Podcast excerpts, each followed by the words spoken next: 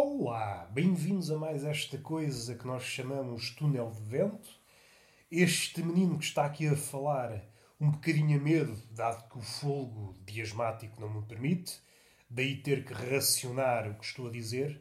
Não posso abalançar para frases barrocas, porque corro o risco de ficar a meio. Estou a dizer uma coisa bonita, de repente falta-me ar e vai-se a beleza para o maneta, que é uma bela expressão. Vai a beleza para o maneta. Dá quase uma cantiga de trator. Uma cantiga de trator, não era isso que eu queria dizer. Uma cantiga de acordeão. Vocês perceberam? Se não perceberam, que vocês às vezes também são assim. Quando gostam de embirrar, embirram. E eu gosto de dar margem para embirração. Se bem que pensava que tínhamos uma relação madura, uma relação estável, dentro das possibilidades. Porque importa referir aqui uma coisa. Às vezes temos uma relação estável, seja com pessoas, com animais ou com pisa-papéis. Esta é a nossa ideia.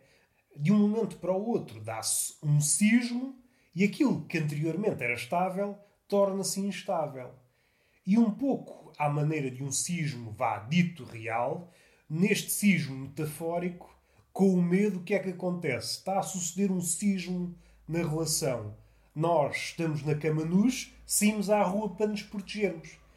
Olha, acabei de receber uma mensagem muito interessante do mini preço. Não passei cartão, não passei cartão, mas achei por bem fazer esta ressalva.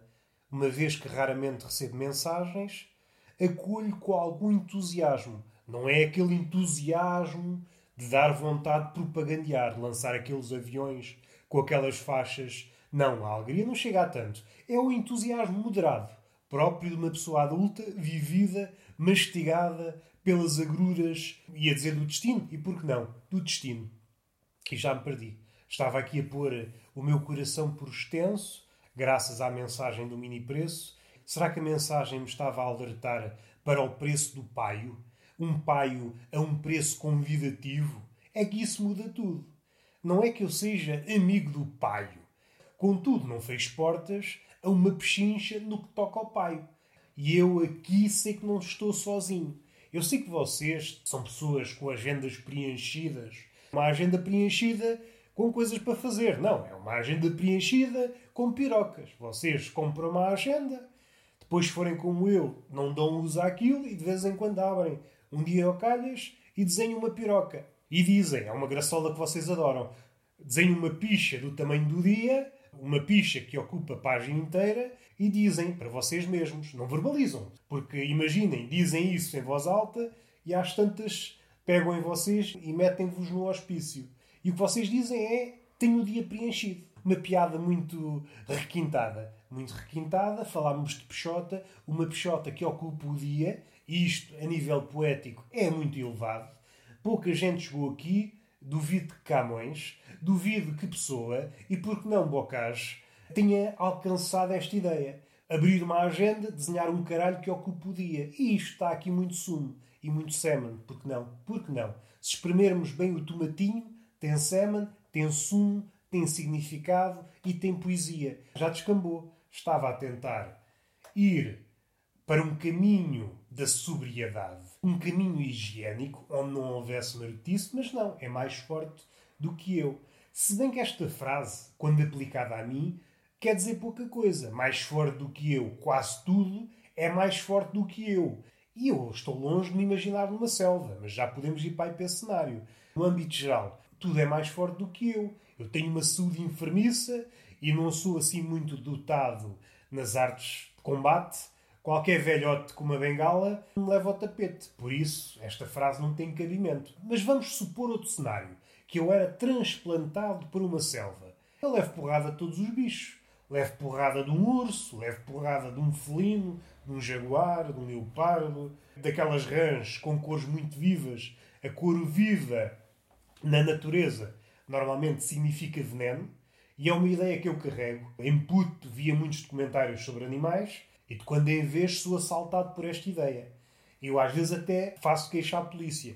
Chego à polícia, se faz favor, senhor agente, fui assaltado por esta ideia. E depois digo a ideia. E o agente, se faz favor, já é a sétima vez que você vem cá hoje, se faz favor, desampar uma loja. não se pode contar com a polícia neste país. E vou à minha vida. Mas resumindo, eu sou muitas vezes assaltado por ideias. Não sei se é esta cara roliça de pessoa que se move muito lentamente, que é convidativo, a ideia gatuna, a ideia larápia, a ideia versada no roubo, olha para mim e pensa: sim, senhor, este rapaz é ótimo para ser assaltado. Não vai oferecer resistência. Bem vistas as coisas, o miolo, no que toca à ideia, é um bairro problemático. Estou sempre a ser assaltado por ideias. Vendo por esse prisma, dá vontade de apresentar o meu pescoço a uma guilhotina, livrar-me desse peso, livro-me do cérebro, ao menos sinto-me mais protegido. Sem cabeça, é óbvio, mas mais protegido. Assim, a vida não é perfeita. Nós temos que perder de um lado para ganhar no outro. Eu também o que é que eu faço com a cabeça? Não faço nada. Tenho um cérebro, aparentemente, mas o que é que eu fiz assim de visível com ele? Pouca coisa, pouca coisa. Mas voltando aos animais de cores garridas e essa ideia que me assalta. Volta e meia, entro numa loja, vejo uma mulher ou um homem com cores garridas e penso: opa, não posso aproximar. Calho a ter o azar tocar na roupa desse espécime venenoso e vou à vida. Evito sair à noite e evito ir a carnavais. Se os animais de cores garridas que vivem a habitar ditos agrestes são venenosos, se essa ideia é sempre válida, animais de cores garridas são venenosos, então o carnaval, por exemplo, é dos sítios mais perigosos que existem. Uma pessoa descuida-se, seja por distração. Eu falo por mim, sou muito atabalhoado. Às vezes, para dar dois passos, tenho que pedir ajuda, perco-me a meio, sento-me, penso, não sou capaz. E tenho medo, tenho medo de tropeçar. Numa dançarina, tropeço numa gaja que está a dançar samba, toco numa pluma de cor garrida, fico envenenado, fico tombado no chão. Chego ao INEM e as pessoas à minha volta, eu já quase a falecer. É pá, este rapaz foi descuidado, tocou nas cores garridas da dançarina que está ali à frente a saracotear a anca. O veneno anda por aí, nós temos de ter cuidado.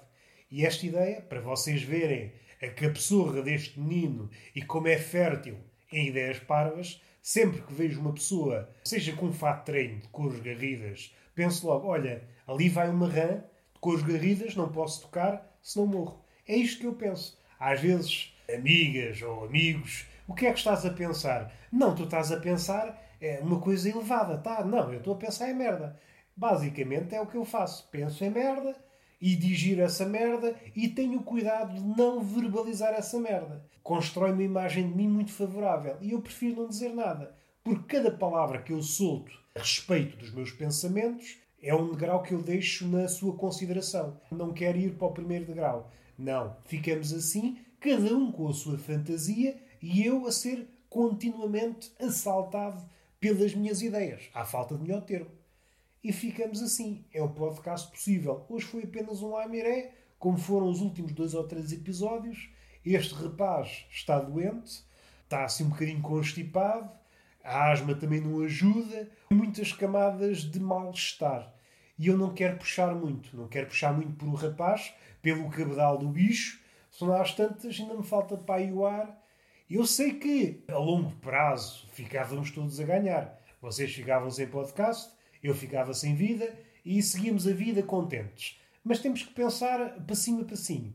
Vamos ver, vamos ver. O podcast hoje em dia não é nada vamos pensar de forma mais modesta. Hoje, seguramente, o podcast não é nada de especial, e quando eu digo hoje, o presente, os primeiros 200 e tal episódios não foram nada de especial, mas eu vou na senda do melhoramento. Pode ser que um dia alguém diga, não eu, porque eu também não gosto de dizer essas coisas, olha, sim senhor, está aqui um episódio formidável. Demorou 1800 episódios, mas finalmente está aqui um episódio que merece ser partilhado, porque eu não tenho amigos. E é muito difícil fazer amigos.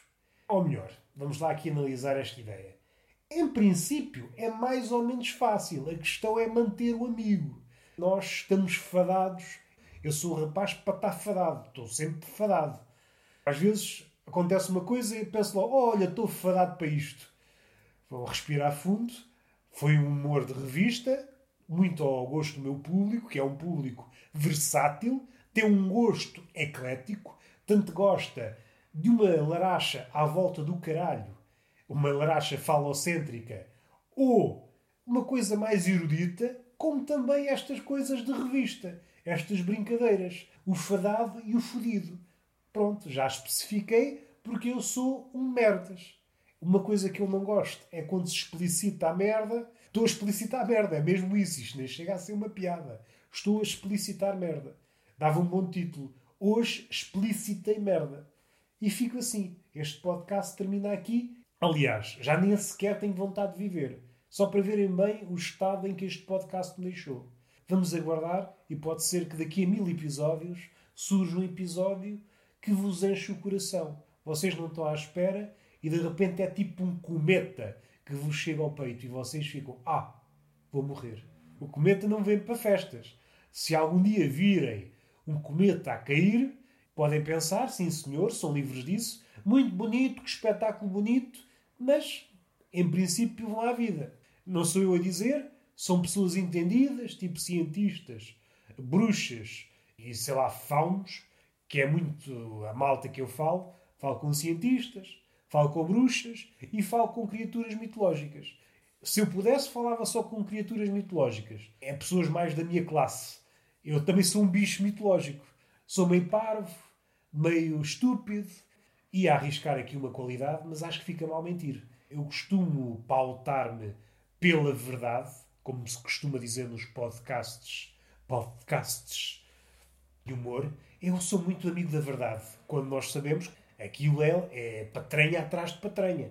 É patranha atrás de patranha. E aliás, a verdade é uma coisa quase inalcançável. O que nós fazemos é um caminho em direção a ela. Nunca a alcançamos. E mais difícil ainda. Estamos sempre lá. É um bocadinho difícil. Um bocadinho pretencioso. Por isso é que eu digo: sou um mentiroso. Pronto, não tem qualidade para mais. Não tem qualidade para mais. Sei que há pessoas incumbidas de perseguir a verdade, de caminhar em direção à verdade. Só que tudo o que é caminhar, é pá, não contem comigo. Está bem que a verdade tem uma reputação muito boa, é capaz de ser bonita e tal, pode dar jeito, mas caminhar, então, estamos todos malucos. Prefiro estar quieto com a minha mentira.